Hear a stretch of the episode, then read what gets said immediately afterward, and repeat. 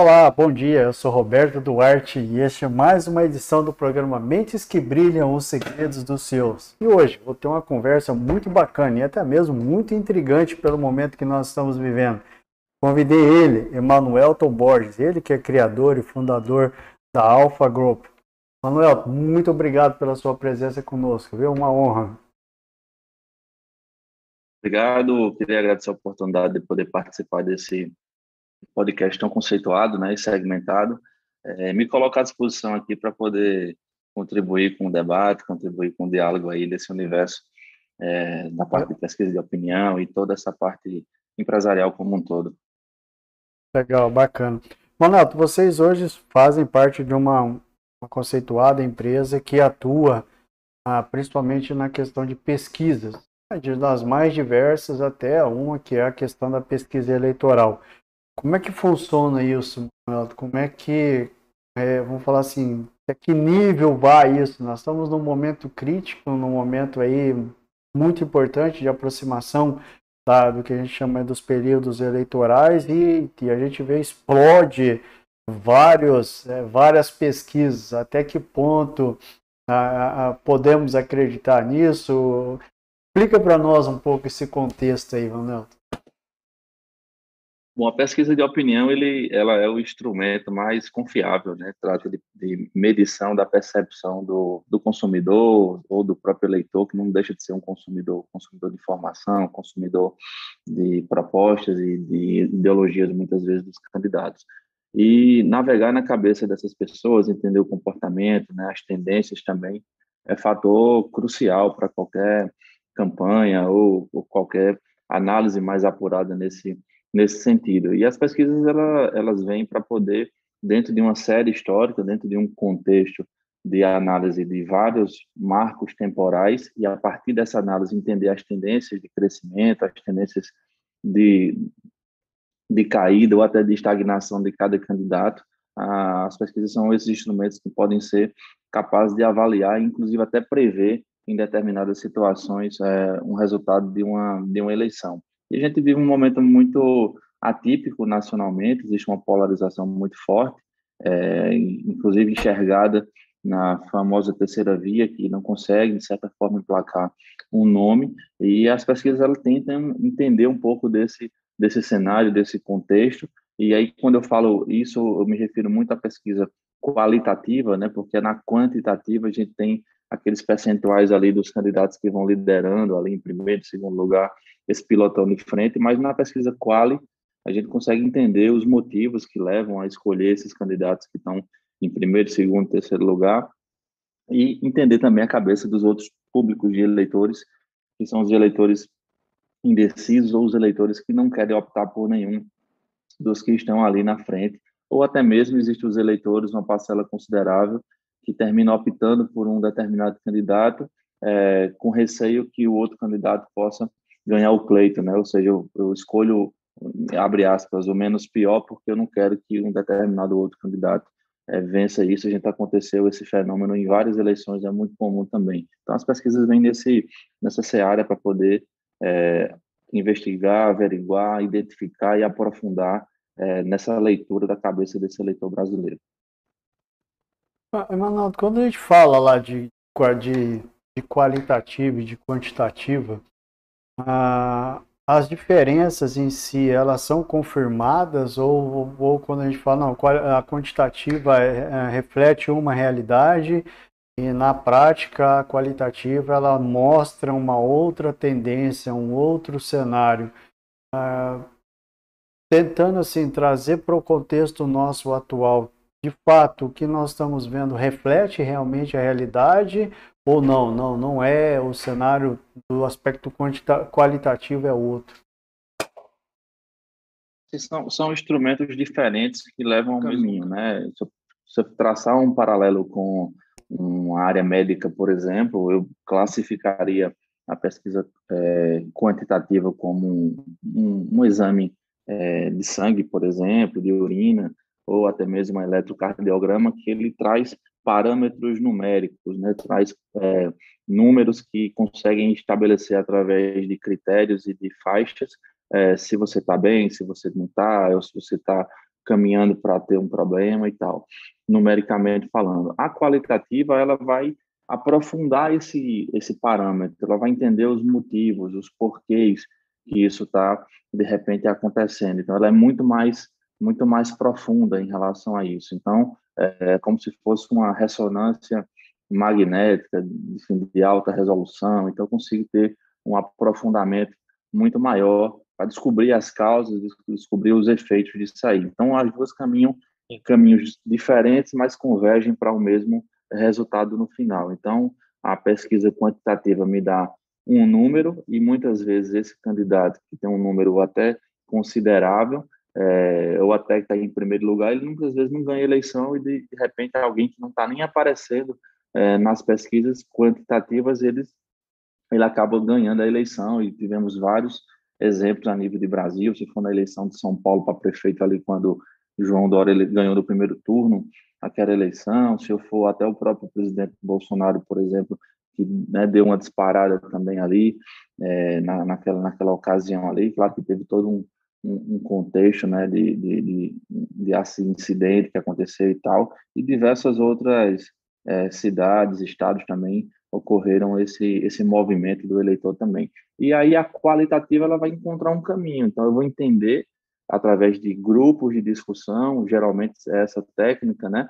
Eu reúno pessoas em uma sala para poder aprofundar o debate sobre determinados temas e investigar aquilo dali. Cada grupo ele é composto ali de entre seis, oito, nove pessoas e representam é, uma faixa e um segmento da sociedade. Então, vou dar um contexto aqui, uma pesquisa nacional Vamos supor que eu tenha 40 grupos, cada grupo vai ter uma faixa etária, uma classe social, vai estar representando uma região ou um estado, e eu consigo ler o Brasil como um todo e coloco na discussão, através de um roteiro, aquilo que eu quero que, as pessoas me respondam, entender muitas vezes por que, que eu escolho determinado candidato, por que, que eu rejeito, quais são, qual é o caminho que leva nessa jornada de escolha, quais, quais são as propostas que me motivam a votar, e aí eu consigo entender que mesmo aquele candidato que está pontuando baixo nas quantitativas, a gente consegue validar se o discurso dele ele tem aderência, se ele tem convencimento.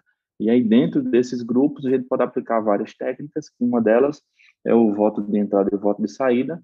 A gente pergunta em quem a pessoa está decidida a votar antes de começar o debate e no final se a pessoa mudou o voto ou não. E se tiver uma convergência de votos é, de mudança de votos daquele eleitor para um determinado candidato que teve uma aderência no discurso, na narrativa, a, a gente vai estimar que, na medida que a propaganda eleitoral for a campo, for à rua mesmo, for para a televisão, e as pessoas despertarem para o sentimento cívico dele de escolher seus representantes, aquela pessoa tende a atrair esse, essa quantidade de votos. Então, uma vai complementando, uma eu consigo já medir na rua, como se diz, e a outra eu meço dentro do laboratório, que são esses grupos de discussão, e a gente faz essa previsão que em uma hora é, essa conversão de votos vai, vai acontecer. E a quantitativa é aquela mais comum, né? A gente vai ter entrevistadores nas ruas abordando os eleitores, ou por telefone, muitas vezes, ou na residência, aplicando um questionário com perguntas abertas e fechadas, e no final isso é processado numa linguagem mais estatística, isso é tabulado e é, impresso ou plotado gráficos, tabelas e demais elementos visuais que simbolizem aquele resultado. Mano, você utiliza dentro da sua empresa várias técnicas, a questão da, da, do uso da inteligência artificial, análises preditivas. Ah, isso de fato acaba sendo é, é o futuro do que a gente pode se predizer aí da questão das entrevistas. Antes nós tínhamos aquele modelo mais popular que é ir a campo, entrevistar, ir lá para as ruas, e aí você já uh, o perfil da sua empresa já traz mais o uso da tecnologia. Como explicar isso, Manuel?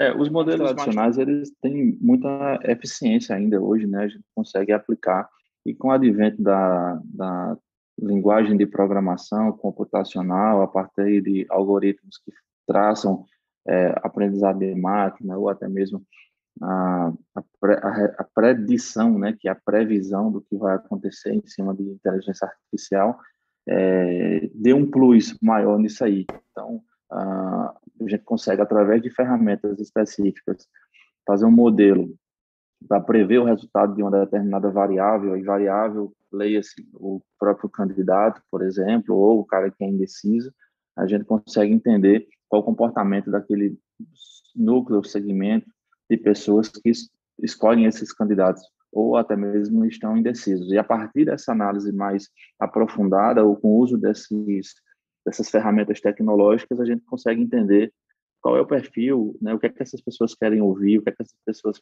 esperam, desejam e anseiam de um candidato, e esse candidato, que no caso estiver assessorado, vai formatar um plano de governo, um plano de propostas, um discurso, uma narrativa que vá ao encontro desse anseio da população nesse sentido. Então, a gente consegue é, fazer essa conexão do, daquilo que o eleitor quer, ele quer um carro vermelho automático e a gente vai propor exatamente aquilo dali, lógico que dentro de uma plataforma é, de governo dentro de uma, uma plataforma também de, de bandeiras e de ideologia dos candidatos, nada que seja de forma artificial, a gente apenas faz uma conexão com aquele núcleo de, de eleitores que tem probabilidade de escolher aquele candidato com aquelas características. E indo mais a fundo, quando chegar de fato no micro período eleitoral ali, pegando meados do mês de agosto, setembro e o início de iníciozinho de, de, de outubro, é, existe uma carga maior de, de coleta de informações, né, de dados para transformar isso em informações. Então,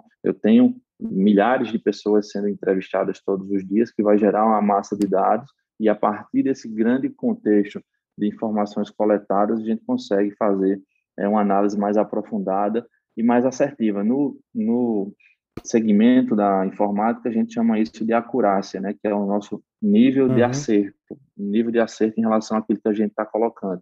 Então, numa linguagem mais tradicional de estatística, a gente chama de nível de confiança. Então, geralmente a gente diz, ó, uma pesquisa ela tem margem de erro de 3 pontos e nível de confiança de 95%. Quer dizer que naquela pesquisa se um candidato tem 10 pontos, ele pode ter 13 ou pode ter 7, e que aquele resultado reproduzido naquela pesquisa, se eu fizer outras 100 pesquisas, em 95 delas vai dar o mesmo resultado, e em 5 pode dar resultado diferente. Então, é comum a gente ver, às vezes, pesquisas no mesmo período com resultados diferentes dentro da margem de erro estabelecida, que é justamente esse furo que existe na ciência da estatística em relação ao nível de confiança. Legal, que bacana. Manuel, vocês estão no, vamos lá, no mercado desde 2008, cara. Como é que surgiu essa empresa? Como é que você descobriu essa, essa oportunidade de mercado e, e trazer isso para a realidade? Essa é uma história assim que me dá muito orgulho pelo dessa trajetória que nós temos. Ainda somos uma empresa jovem, né? Estou é, à frente do negócio também, uma pessoa jovem, tenho 34 anos, mas é, nós, nós começamos, de fato, esse negócio, eu tinha 20 anos de idade, estava terminando a faculdade, e aí, é, na verdade, eu terminei a minha graduação em administração de empresas com três anos e meio, naquela época, você conseguia optar por disciplina, você, o aluno montava a sua grade curricular, então eu só fazia estudar, terminei aí é, quase que um ano antes do que o previsto, e fiquei esperando a dar o tempo para poder fazer a colação de grau e a trabalho de conclusão de curso. E na época, minha graduação era em administração de empresas pela Universidade Federal da Paraíba, de onde eu sou natural. E aí, naquela época, a gente propôs trabalhar com marketing político dentro de uma graduação de administração. Foi totalmente incomum. O meu professor orientador, ele ficou desesperado, teve que estudar sobre o tema também. E aí propomos fazer um trabalho de entendimento do consumidor e leia esse consumidor ou eleitor, porque, como eu disse lá no começo da conversa, o eleitor ele é um consumidor é, que ele escolhe né, candidatos, escolhe propostas. E, naquele determinado momento, precisamos realizar uma pesquisa de campo, e foi quando né, eu conheci, tive o primeiro contato com pesquisa, e fui estudar como fazer aquela coisa toda, e naquela época já nós havíamos feito essa pesquisa já com o uso de, de Palm Top, né? Uma primeira tinha sido uma parte de papel e tal, mas me incomodava muito a lentidão, a demora, o erro, fraude e tal, então passamos a adotar um mecanismo de coleta que era o Palm Top, que era a tecnologia de ponta na época, e isso era descarregado via cabo num, num sistema que fazia a tabulação e processamento dessas informações. Aí nosso primeiro cliente era um, um conhecido que, que, era, que seria candidato a prefeito de uma cidade do interior, na Paraíba e fizemos esse, essa, essa pesquisa. Na época, eu me lembro, eu fui até um motorista dessa equipe, é, colegas da faculdade, e o negócio começou a acontecer. Aí vieram a eleição de 2010, a gente começou a atuar, é, 2012 é, também tínhamos mudado de cidade para uma cidade maior. Em 2013 viemos para uma cidade maior, trouxemos a base da empresa para João Pessoa e ali em 2018, 17 ali mudamos, fizemos a nossa base é, em São Paulo e saímos de pesquisas é, em cidades na Paraíba para fazer cidades no Nordeste e, e hoje cidades, é, estados e nacionalmente a nível de Brasil e Alfa hoje, é, do, durante esses 14 anos de história, é, tem, tem números importantes, né, com um grau de acerto altíssimo, elevadíssimo, diversos é, senadores, governadores, prefeitos de cidades importantes é, passaram por estratégias nossas, né, candidatos a presidente da República é, recentemente também, e hoje a gente tem um, um volume de, de, dados que são coletados, que são processados e entregues a esses candidatos, é, que nos posicionam entre as maiores hoje empresas de pesquisa é, do país no segmento eleitoral de governo, né? porque existem muitas empresas na área de mercado. Então, o nosso foco maior é, é muito essa área governamental, na área eleitoral, e agora, para 2023, a gente vai ter um, uma virada de chave para poder também ter uma incursão maior no mercado privado também, é, fruto de, de muitos pedidos também, porque a gente termina é, tendo uma visão um pouco mais diferenciada em relação a essas entregas é, nesse, nesse contexto. Então, a, então, a empresa que tínhamos, eu estava atuando como motorista naquela época, em 2000, 2008, tem período de eleição que a gente chega a ter 200, 200 e poucas pessoas no quadro, é, e olhe porque é uma empresa de alta tecnologia, então não temos é, papel, não usamos papel para coletar dados, tudo é digital, a equipe está, naquela época era palm top, agora é celular, tablet, em tempo real, entrevistando, o, o cliente tem um login, tem uma senha, acessa seus dados em tempo real, não tem que imprimir nada e está ali de forma é, automática, tem um, um, painel de análise com muita inteligência também ali, para poder cruzar dados, isso de forma é, dinâmica, né, de forma em tempo real, para trazer muita assertividade e velocidade, porque hoje o mundo está muito rápido, né? Então, a gente passa hoje em dia, hoje o WhatsApp vem aí para poder é, nos pentelhar e nos acelerar ao máximo né? nesse, nesse, nesse contexto. Então, a coisa não para, então a gente meio que está acompanhando isso aí, trazendo pessoas é, com um nível de senioridade muito maior, né? tivemos a oportunidade de contratar diversos talentos importantes, é, brigar também a título até de estrutura mesmo em relação às entregas, até de qualidade interna, de salário, de, de, de remuneração, e para que a gente possa fazer algo diferenciado, né? Então, assim, é, é uma, uma coisa que me orgulha muito de onde a gente saiu, né? E onde a gente, quando a gente chega hoje, eu sempre brinco, quando eu chego no, em São Paulo, assim, vou muito a São Paulo, Brasília, enfim, é, a pessoa pergunta de onde sou, porque eu tenho um sotaque arrastado, né, do, do Nordeste, que é, nat que é natural, e eu fico muito orgulhoso disso, porque quando a gente chega e vê candidato, assim, a presidente da República, governador de 14 estados que a gente está atuando hoje, é, que tudo que a gente fala ele segue, e tendo excelentes e outras empresas na região dele, é fruto que a gente quebrou muita barreira e venceu muitos obstáculos para poder chegar hoje aqui onde a gente está. E, ainda vejo, quando eu olho para trás, o quanto a gente ralou, mas quando eu olho para frente, o quanto a gente tende a crescer, né? Tem muito a crescer ainda. É uma empresa nova, né? 14 anos é, de, de estrada, é, e a, a, tendência é que a gente cresça cada dia mais. A gente está obcecado por fazer a coisa certa, por qualificar. A gente está agora no processo de, de certificação de vários selos de qualidade, de vários tipos de ISO também internos aqui, que eleva também a nossa qualidade, mas também eleva o custo, porque você passa a ter muito mais trabalho, atenção, e, e muitas vezes o mercado não entende, né? Vai muito pela questão do, do preço. Eu sempre digo que a pesquisa de opinião, assim como na medicina, por exemplo, você não contrata pelo preço, você contrata pelo que você entrega, né? Porque no uhum. mercado inteiro, em qualquer segmento, vai ter aquilo que é mais barato e aquilo que é mais caro. Então, assim, é um pouco dessa, dessa diferença. Eu sempre uso a analogia é, do seguinte: imagina que o cara tá, o cara tá doente e tá com uma doença séria. É, ele vai comprar um medicamento genérico ou vai comprar um medicamento original, sendo que o genérico muitas vezes faz a mesma coisa, mas ele quer comprar o original porque a doença é séria, o problema é grave. Então, é, quando a gente vem para a área de pesquisa, ele tem que entender que muitas vezes você tem que ir para aquela ferramenta que vai lhe dar a melhor saída, né?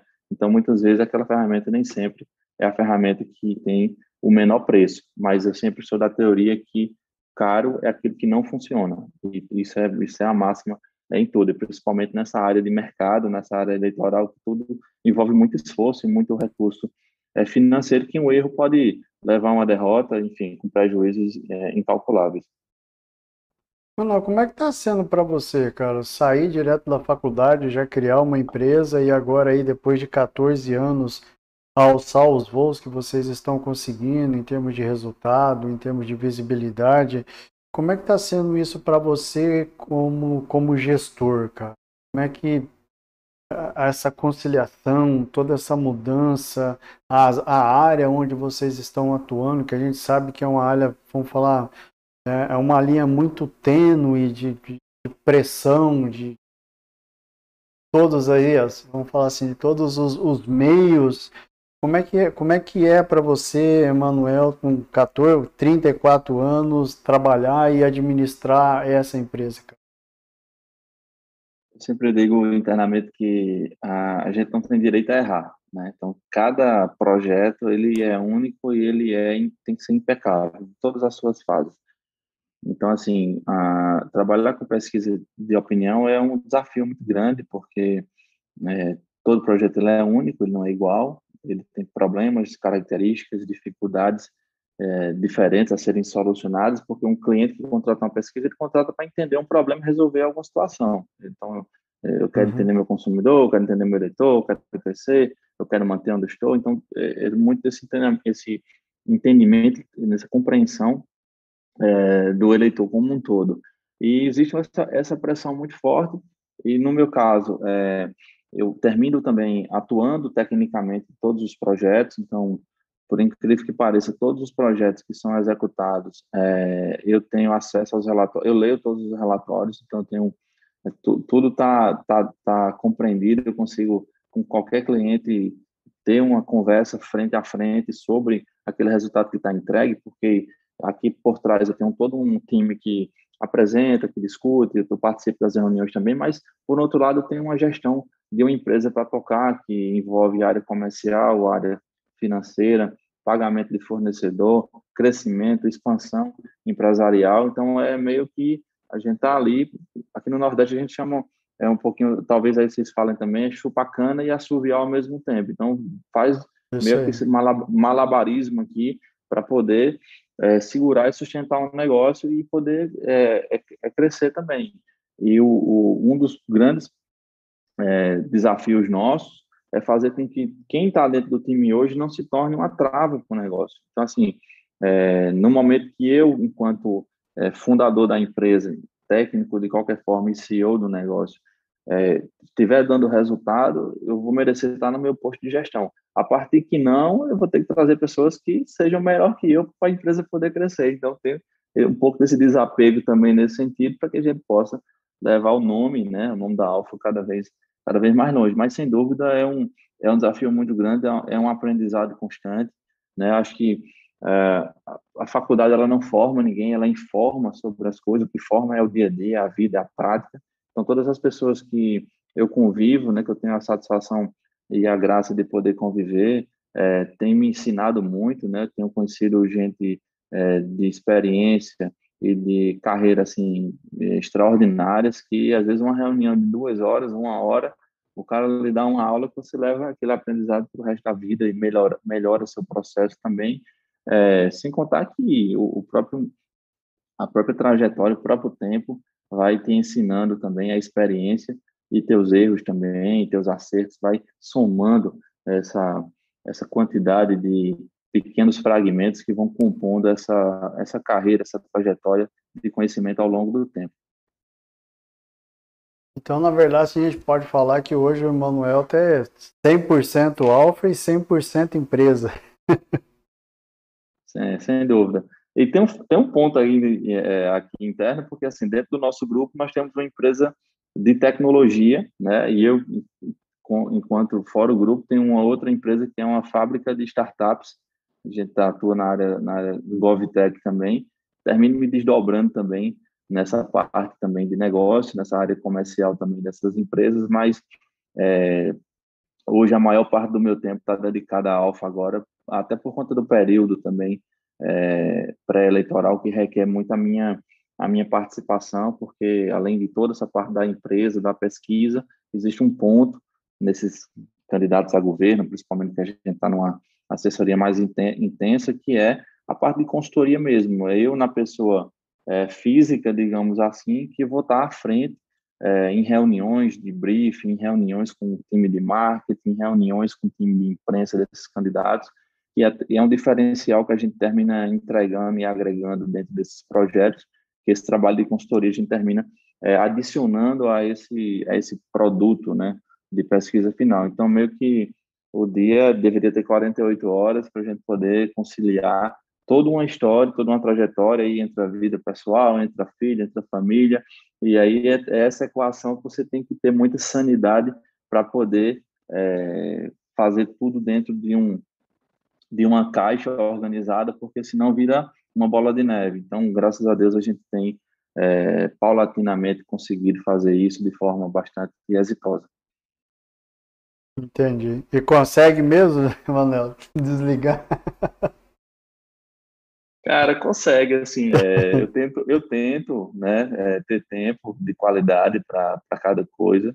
É, muitas vezes eu, final de semana, um domingo, eu tento desligar 100%, ou, enfim, tento fazer algo que, que extravase, mas também existe muita questão do, do, na linguagem popular, você tem que ter o tesão no que você faz, né, você tem que a vontade, a garra nisso. Então, no que eu faço, eu me divirto muitas vezes, porque me dá prazer fazer isso. Me dá prazer a gente terminar um projeto e ver que ajudou o cliente que nos contratou e esse cara conseguiu conquistar o seu objetivo. Então, é, eu, sempre, ah, eu sempre digo que é uma coisa que eu aprendi cedo, é que o, o dinheiro ele é uma consequência da sua entrega. Então, nunca fiz um projeto pensando enquanto eu, eu vou cobrar do projeto. Eu fiz um projeto pensando em atender um problema com a melhor qualidade, lógico, dentro de uma remuneração que cubra custos e aquela conta de margem de lucro e tal, mas que no final das contas é, é esse trabalho de entregar mais do que a gente promete que nos coloca hoje em um fato interessante. A gente veio, veio passar a ter algum tipo de mídia, de assessoria de imprensa, digamos assim, tem seis meses, sete meses. Então, assim, todo o fruto do, da nossa carteira de clientes é um fruto de muita indicação, é muita recomendação. Ah, eu quero numa empresa que resolva esse problema de pesquisa. Aí, o cara vai lá e recomenda a gente. A gente vai lá entrega esse cara novo, já indica para outro e vai acontecendo e tal. Então, foi fruto de muito, de, de muito esforço e a gente terminou caindo no caminho mais difícil, né?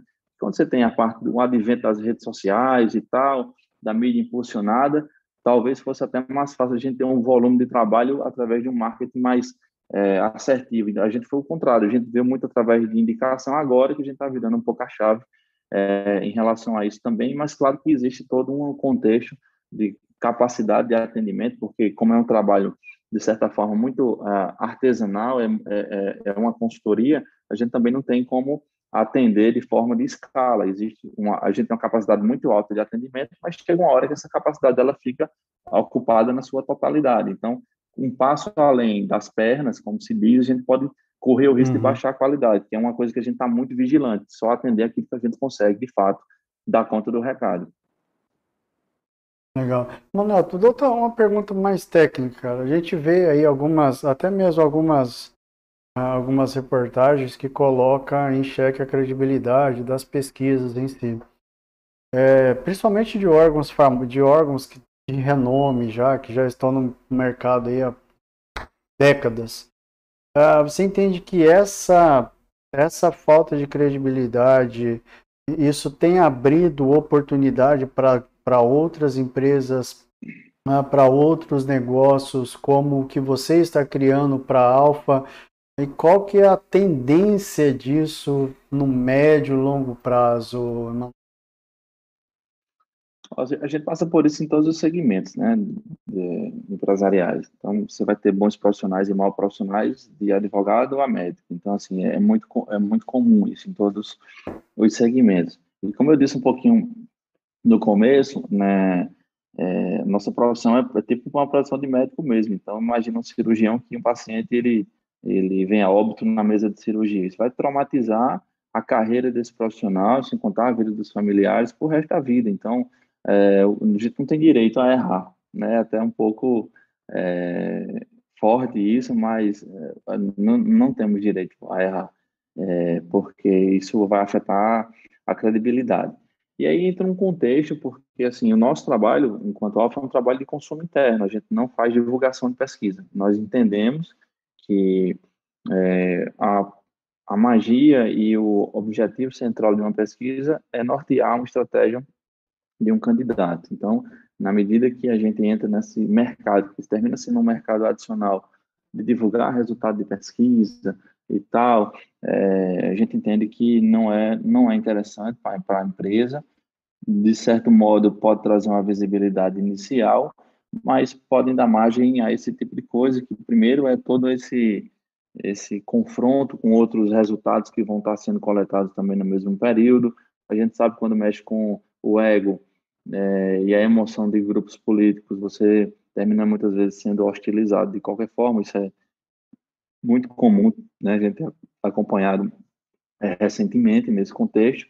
E a gente sabe também que existem profissionais que terminam agindo de má fé e terminam prejudicando também é, o nosso mercado. Mas eu sou muito da, da teoria que quando você dá o seu melhor, entrega o seu melhor, atua com muita verdade naquilo que você faz, não tem como dar errado, né? E, e, um, e uma pimenta para tudo isso é o ingrediente da persistência. Eu acho que quando você faz tudo certo, né, persiste, dá o seu melhor, acorda cedo, vai dormir tarde, é, o seu negócio ele, ele vai dar certo, não tem como, não tem como dar errado, tem acontecido é comigo, eu conheço várias pessoas, vários amigos, enfim, que se que prosperaram em segmentos diferentes, é, fruto de uma fórmula nesse contexto. E a questão de, de mercado, o mercado precisa é um mercado relativamente é, grande, então, assim, a gente tem um mercado aí de quase 5 bi de reais, é, existe uma, a nossa entidade máxima hoje no Brasil é a ABEP, né, que é a Associação Brasileira de Empresas de Pesquisa,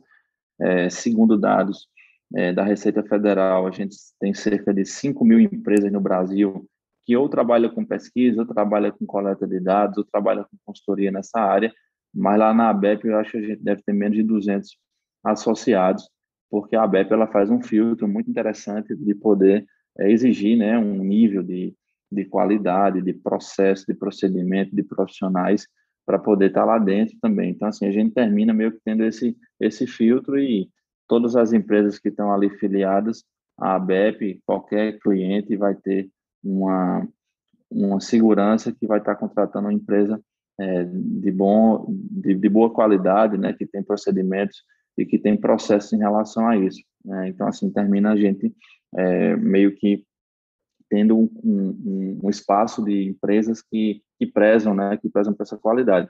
E lógico que, à medida que você tem ma maus profissionais, é, esses espaços vão sendo ocupados, né, por empresas que vão vão entregando. Isso é comum, existe muito essa dança das cadeiras, é, é, uma coisa muito natural também, e muitas vezes não é nem só pelo tipo do profissional, até pelo, pelo porte do cliente, o tipo do cliente. Às vezes a relação termina é, se é, dissipando, se estragando muitas vezes por tempo, enfim, às vezes o camarada, o cliente quer é, ter um consultor novo, quer provar de uma técnica nova, de uma ferramenta nova, e essa repito, essa dança das cadeiras vai ser um processo natural também de poder você ter. Eu tenho clientes aqui desde a, desde a história da empresa, mas eu tenho clientes que chegaram tem 15 dias. Então, assim, esses clientes eram atendidos por outras empresas que estão conosco e vice-versa. Então, isso é muito, é muito natural.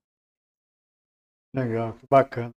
Neto, vamos falar um pouquinho sobre valores, cara. Quais são os principais valores que te norteiam hoje, fazem parte da, do seu dia a dia que você faz questão que esteja impregnado em tudo aquilo que você tem construído à frente dos negócios? Bom, quando a gente entra em números, acho que a primeira coisa dela é você ter ética no que você faz, né? Você fazer sempre aquilo que é certo. Eu já tive vários projetos que, por erro de, da coleta do dado, né, porque o, o nosso maior, nosso calcanhar de Aquiles é o nosso time de campo, seja entrevistadores que está na rua, ou está por telefone, ou, ou recrutamento que está escolhendo essas pessoas para os grupos de discussão de pesquisa quali.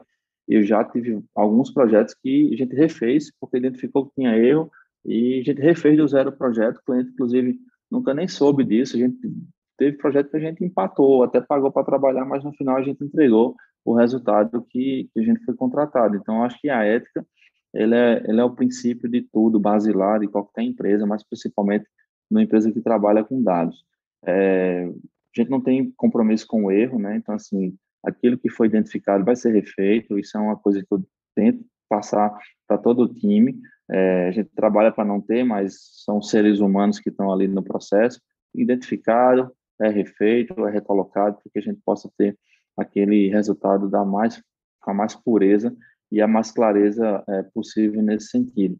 E a gente vive né, para o mercado para poder transformar, de certa forma, as vidas das pessoas. Eu tenho N exemplos aqui de municípios que nós fizemos pesquisas específicas sobre mobilidade urbana, sobre demandas das cidades, sobre avaliação de saúde, por exemplo, de educação, e os diagnósticos que nós entregamos e os planejamentos de ação que foram propostos, eles foram implementados, colocados em prática e mudaram a vida das pessoas. Então, tem cidades hoje que a frota de ônibus, por exemplo, é zero quilômetro, que tem ar-condicionado, que tem Wi-Fi, que tem tomada de carregar celular, a passagem de ônibus é mais barata, né? Então, assim, fruto de pesquisas que nós entregamos, tem escolas e creches que têm ar-condicionado, merenda é, de boa qualidade em vários períodos, é, tem um espaço de escolas que os, nos finais de semana são usados para a comunidade, então baixa o índice de criminalidade, né? Tem é, localidades que não tinha pavimentação, hoje tem, tem iluminação em LED.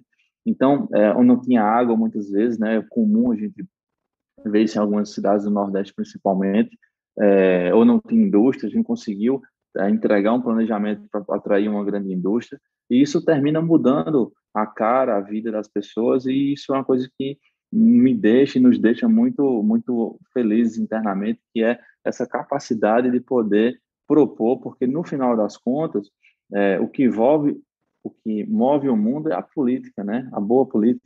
Então, tudo é conquistado através da política. Então, só a política é capaz de poder promover, por isso que a gente tem as políticas públicas, para que aquele conjunto de ação, de ações, sejam postos em prática, sejam implementados e, no final das contas, é, mude e transforme a vida dessas pessoas. Então, quando a gente fala de ética, a gente fala de qualidade, né, de erro zero, ou tentar o erro zero, ou, ou propostas que mudem e modifiquem a vida das pessoas, a gente é, isso é uma coisa que nos anima diariamente no sentido de, de dar sentido ao que a gente faz. Então, é, eu sempre coloco isso e sempre procuro, tanto comigo quanto com todas as pessoas que estão ao meu lado, a nível de direção, a nível de coordenação, a nível de, de terceiro escalão aqui dentro da empresa, é a gente passar isso para nossas pessoas.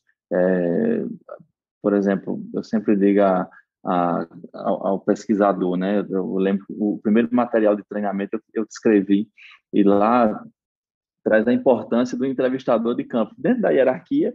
É, talvez seja a figura, né, que tem lá um papel é, do ponto de vista de visibilidade menor, mas ele é o nosso principal ator ali dentro desse processo, porque se ele não faz a entrevista da forma certa, se ele não pronuncia as questões da forma certa, as alternativas da forma certa, tem uma dicção bacana, tem uma oratória legal, a pessoa compreende bem e ele assinala lá no tablet a resposta certa, se ele não fizer isso, toda aquele, aquela coisa bonita de painel com inteligência artificial, de não sei o que e tal, vai estar processando, tabulando e entregando um resultado que não vai condizer com a realidade.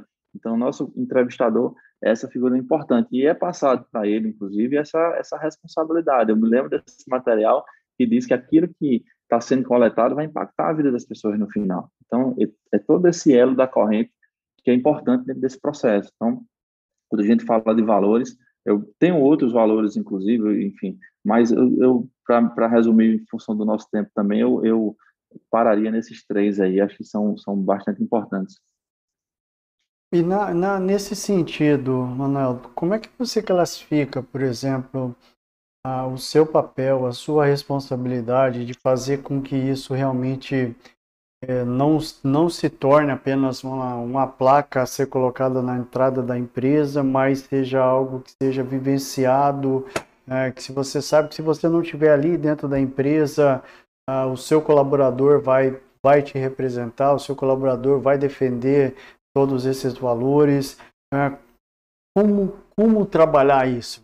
Como é que você trabalha isso? Bom, a gente vem passando por uma transformação né, de, de forma até rápida né, nesse contexto.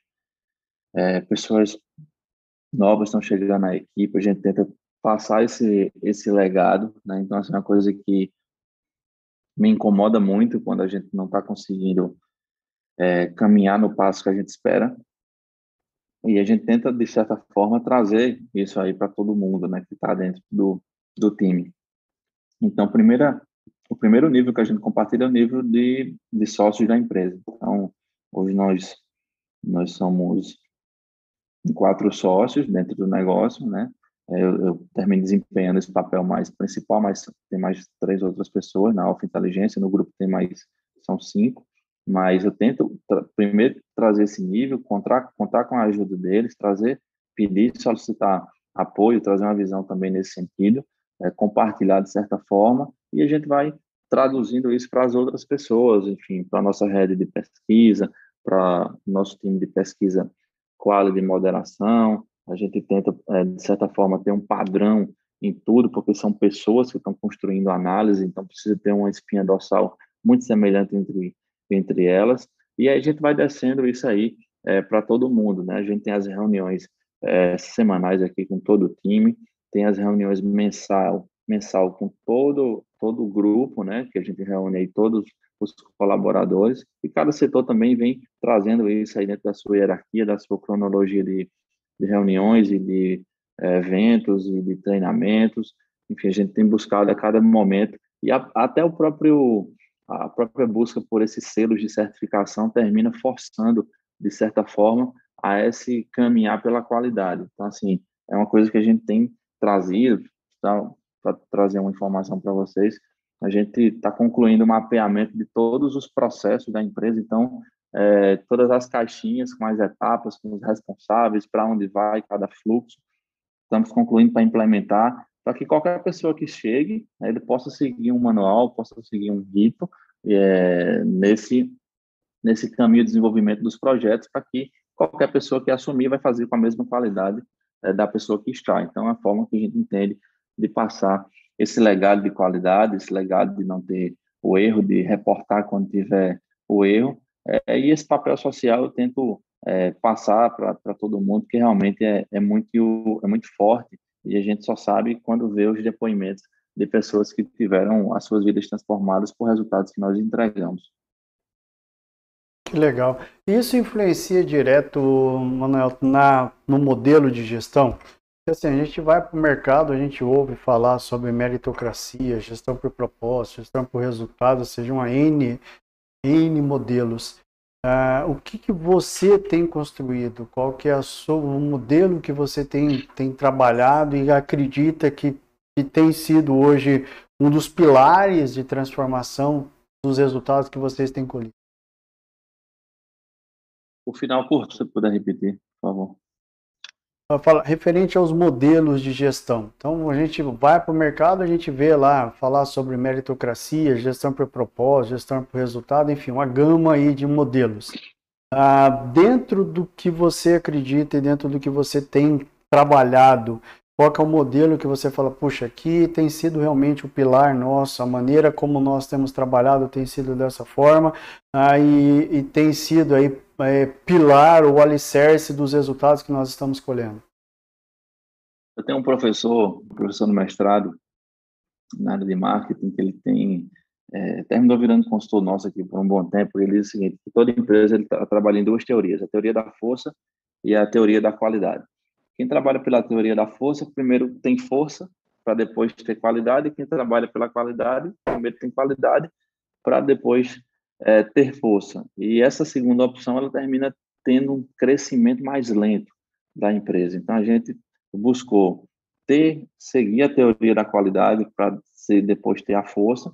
E aí, nesse contexto, a gente tenta sempre fazer o nosso melhor tempo, sempre fazer aquilo que é o certo, para poder a gente conquistar mais mercado, e a partir do mercado que vai sendo conquistado, a gente vai tendo força, seja força financeira, seja força de, de market share, seja força de todos os seus, os seus contextos, de ter uma equipe qualificada e aí por diante. Então, é, é um pilar que baseia muito esse pilar da qualidade. Então, assim, a gente precisa ter, em relação a isso, tem uma coisa interessante que aconteceu conosco, que foi o seguinte, ali por volta de 2017, 2018, a Alfa é, criou um software próprio para coleta desses dados e para principalmente o processamento dessas informações.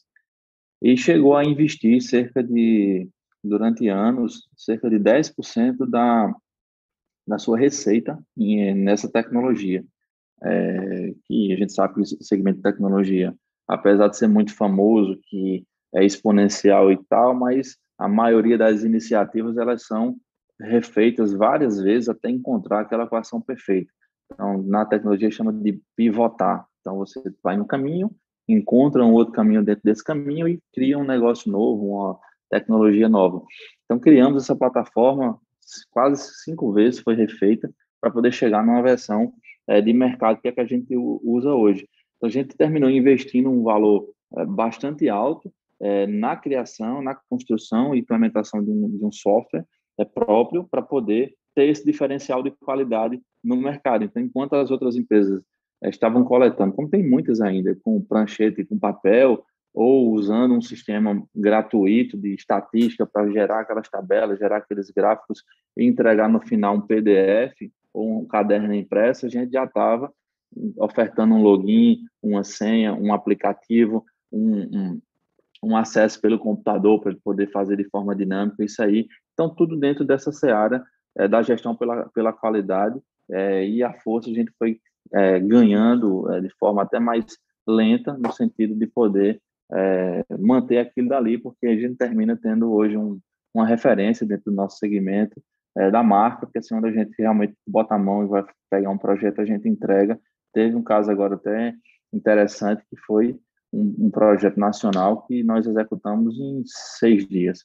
O Brasil inteiro, processamento de recrutamento, mediação dos grupos de entrega do relatório, que era para teste de material publicitário de uma campanha presidencial.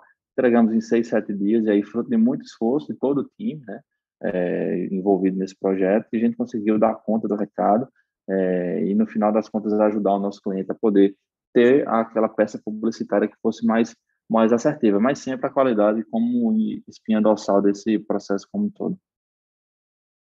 Legal, que bacana, Manuel, que bacana. Vamos caminhando aí para os nossos finalmente, cara. Quais são as principais é, mudanças que você enxerga futuramente? Em termos, vamos falar em termos pessoais, em termos de relacionamento, em termos de futuro mesmo, e de que forma nós devemos estar preparados para essas mudanças, Manuel? O mundo está tá na metamorfose, né? É, a, gente, a gente olha, por exemplo, estava assistindo ontem uma série um, do chamado Três Toneladas, que é a que narra o assalto do Banco Central de Fortaleza em 2005. Uhum. É, uhum. 2005 foi ali, logo ali, né? Assim, não faz esse tempo do universo todo, mas eu me lembro que a época ali eles é, para conseguir fazer uma transmissão ao vivo de uma câmera, não sei o que, não tinha tecnologia totalmente adequada para aquilo. Hoje a gente tem no nosso telefone uma transmissão ao vivo, né, via WhatsApp, qualquer aplicativo, isso de forma muito rápida. Então a transformação ela vem acontecendo. A próprio advento do WhatsApp, o, a própria tônica desses marketplaces aí que termina integrando tudo, as entregas quase que em tempo real de compra de produto, se a gente for para a área de alimentação e de bebidas, os aplicativos que facilitaram muito a vida da gente, então tudo está muito tá muito rápido, né? Até um dia, dia desse era muito é, era, era muito estranho você falar e pensar em um, um robô para limpar a sua casa, por exemplo. Hoje já já está mais popular você tem é, os interruptores de, de lâmpada Wi-Fi que acende qualquer lâmpada, de meriza, ou seja, bota na intensidade que você, por um comando de voz, fala, por um aplicativo, tudo sem fio e tal. Então, assim, a, a coisa ela está numa velocidade muito muito intensa e, e, o que vai acontecer são mudanças de comportamento das pessoas. acho que a pandemia, inclusive, ela terminou acelerando aí é, no mínimo aí 20, 30 anos aí em dois, é, a, a, digitalização, né, a virtualização de todos os serviços é, é, foi muito acentuada e causou um estrangulamento na mão de obra e tecnologia, por consequência, um aumento de, da, de remuneração e, por consequência, a falta de profissionais também no mercado é, nesse sentido. Então, está tudo muito convergendo para ser ah, uma base muito tecnológica. E isso vai mudando o comportamento é, das pessoas de certa forma e a gente tem que estar tá acompanhando é, enquanto empresa de pesquisa, essa evolução desse comportamento dessas pessoas, porque de qualquer forma tudo é movido para atender esse consumo, né? Se eu for no mercado privado é dessa forma, se eu for no mercado público é dessa forma, se eu for na parte eleitoral também é dessa forma. Então, o acompanhamento dessas dessas matrizes, digamos assim, é muito é muito importante e a gente tem que estar atento a isso aí a todo tempo. Legal, que bacana. Não, se você tivesse que hoje dar alguns conselhos para os futuros líderes e hoje também que as pessoas que é, que enxergam hoje o Manelto também como um grande empresário, um grande empreendedor, alguém que realmente tem está se despontando aí como, como um dos futuros grandes líderes, quais conselhos você deixaria para quem está vindo aí nessa nessa seara também, Manelto? Eu acho assim, a primeira coisa que você tem que fazer é escolher fazer algo que você gosta de fazer, né? Porque quando você faz algo que você ama, você não trabalha, você se diverte. Então você trabalha 15, 16 horas por dia, fácil, trabalha o final de semana inteiro e você no final acha bom, porque você não está trabalhando, você está se divertindo. Então, nessa, dessa forma, quando a gente abre para fazer algo que a gente gosta, a gente termina dando uma carga muito maior de, de atenção e de dedicação é, no negócio. A segunda coisa é você não desistir, né? Você precisa acreditar, você precisa ir firme. Os desafios eles acontecem e não vão deixar de acontecer. Eu me lembro quando é, eu comecei a empresa, é, eu passei quase que um ano sem ter cliente nenhum, né? então basicamente vivendo de um de um recurso que a gente tinha conseguido de financiamento e o recurso já estava já acabando e e foi quando a coisa meio que aos 45 do segundo tempo foi dando certo. E se eu tivesse desistido ali um pouquinho antes, não, estaria é, onde aqui hoje sendo entrevistado por esse esse podcast tão importante, por exemplo, e atendendo pessoas a nível nacional, figuras conhecidas pelo, pelo grande público. Então, é não desistir, é fazer o que você gosta, é buscar alguma coisa que realmente tem impacto na vida das outras pessoas, porque você precisa ter relevância naquilo que você faz né? Então, sempre fazer algo com muita decência, com muita ética. É, eu, sempre, eu sempre digo assim, eu faço acompanhamento financeiro da empresa, a gente tem recursos a receber de clientes e praticamente nada a pagar a quem é fornecedor nosso. Então, assim, é, a gente busca fazer sempre o certo, tudo certo. É, a gente não tem um, um, refinanciamento de imposto aqui, graças a Deus, é tudo pago em dia, tudo certinho, porque eu acredito muito quando você trabalha na linha, é, Deus ele recompensa, ele termina, é, o universo vai conspirando para. Então, assim, é fazer o que você gosta, trabalhar com ética, com decência e não desistir e buscar sempre algo que tenha relevância na vida das pessoas, que uma hora vai dar certo, né? Sempre, sempre assim, é, dar o seu melhor e uma coisa importante é você se cercar de pessoas que possam lhe ajudar, possam lhe fazer crescer, que olhe para frente, nunca olhar para trás, nunca olhar para a grama do vizinho, olhe sempre para frente. É, e trazer pessoas que pensem e sonhem junto com você esse sonho. Então, graças a Deus, eu sou uma pessoa muito abençoada porque eu tenho pessoas que sonham junto comigo. E um sonho por uma pessoa é só um sonho, mas um sonho sonhado por muitas outras pessoas, ele vira algo muito grandioso. E é isso que a gente está construindo. Que legal, que legal. Gente, assim, a gente falo, o nosso prazo é curto, o nosso tempo também, e a gente acaba né, tendo que correr algumas coisas. Mas, Manuel, cara, que prazer conhecê-lo, viu? Conhecer o projeto de vocês, a metodologia de trabalho de vocês, o que vocês estão construindo que realmente mude o nosso cenário, ajude a construir novos projetos, a gente sonhar com um país melhor, realmente colocar pessoas ali que realmente vão nos ajudar a construir um futuro melhor. Cara, que você continue realmente brilhando e construindo tudo isso que vocês estão fazendo e que Deus capacite realmente com sabedoria, entendimento e traga mais gente, cresça, vamos falar, floresça aí para todo, todos os estados brasileiros. Uma honra mesmo te conhecer, Manuel. Um prazer imenso, viu? Agradeço todo, toda a oportunidade de poder estar compartilhando um pouco né, da, da, nossa história, tentei ser breve também, porque você não consegue resumir 14 anos em uma hora de conversa, né? Exatamente. Mas é, tentei passar um pouco do que a gente tem vivenciado aqui internamente, né, externamente. Agradecer a oportunidade, dizer que estamos à disposição aqui para contribuir, somar o que vocês precisarem também. É, e no mais, é, deixar essa mensagem final. Estamos no ano de eleição, né? Eu sempre falo disso. A gente precisa ter muita sabedoria em quem a gente vai estar optando para poder é, fazer mais pelas pessoas que mais que mais necessitam, né? E enfim, de todos os seus uhum. segmentos. No mais isso, obrigado mais uma vez. É, estou à disposição. Obrigado. Gente, infelizmente, finalizamos por aqui mais uma edição do programa Mentes que Brilham, os Segredos dos CEOs. Tenhamos uma semana ricamente produtiva e abençoada e nos vemos na próxima segunda-feira.